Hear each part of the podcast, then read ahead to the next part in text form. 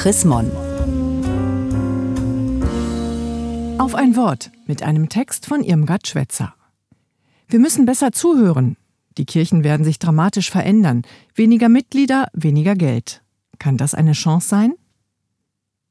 Seit dem Frühjahr beschäftigen sich die beiden großen Kirchen mit einer Prognose für ihre Zukunft. Sie haben sie selbst beim Forschungszentrum Generationenverträge der Universität Freiburg in Auftrag gegeben. Bis 2060 werden die Kirchen demnach etwa die Hälfte ihrer Mitglieder verlieren und sich auch nur noch die Hälfte vom heutigen leisten können. Jetzt ahnen wir, wie sehr wir uns neu orientieren müssen. Niemand weiß, was in 40 Jahren wirklich sein wird, aber die Gründe für den Mitgliederrückgang werden klarer. An der demografischen Entwicklung, dass mehr Menschen sterben als geboren werden, können wir nicht viel ändern. Aber über die Hälfte des vorausgesagten Mitgliederrückgangs ist darauf zurückzuführen, dass vor allem junge Leute austreten und weniger Eltern ihre Kinder taufen lassen. Wir haben offenbar das Gespräch mit der Jugend und auch mit vielen Erwachsenen verlernt, die meinen, ohne Gott und vor allem ohne die Kirche auskommen zu können. Wenn das Geld weniger wird, müssen wir uns von Routinen und Doppelstrukturen verabschieden. Das tut weh, denn es erinnert uns an bessere Zeiten.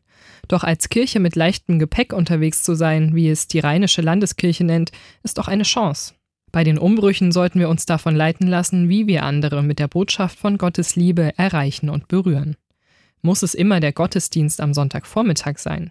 Das ist die traditionelle Form, um auf Gottes Wort zu hören und miteinander ins Gespräch zu kommen. Damit erreichen wir aber immer weniger Menschen.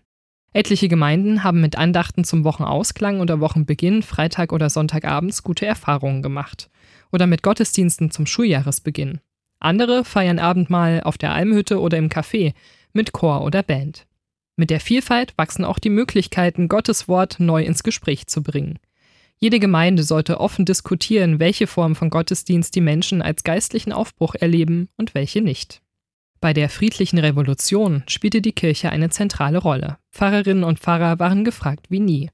Heute sind die Christen in weiten Teilen Ostdeutschlands eine Minderheit.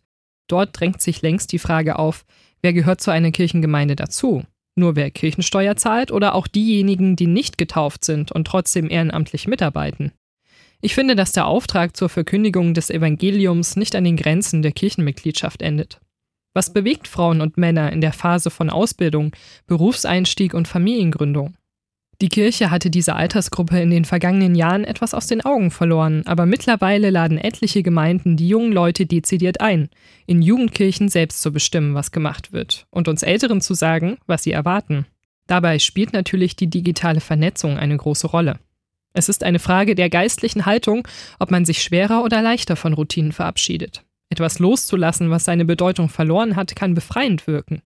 In etlichen Gemeinden und Landeskirchen ist schon Aufbruch zu spüren, aber es wird sich noch viel mehr ändern müssen, bis wir selbstverständlicher auf Menschen zugehen und auch lernen, mehr zuzuhören, als selbst zu reden.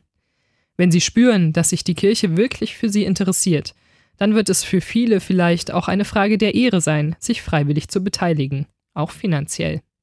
Gelesen von Julia Riese, November 2019.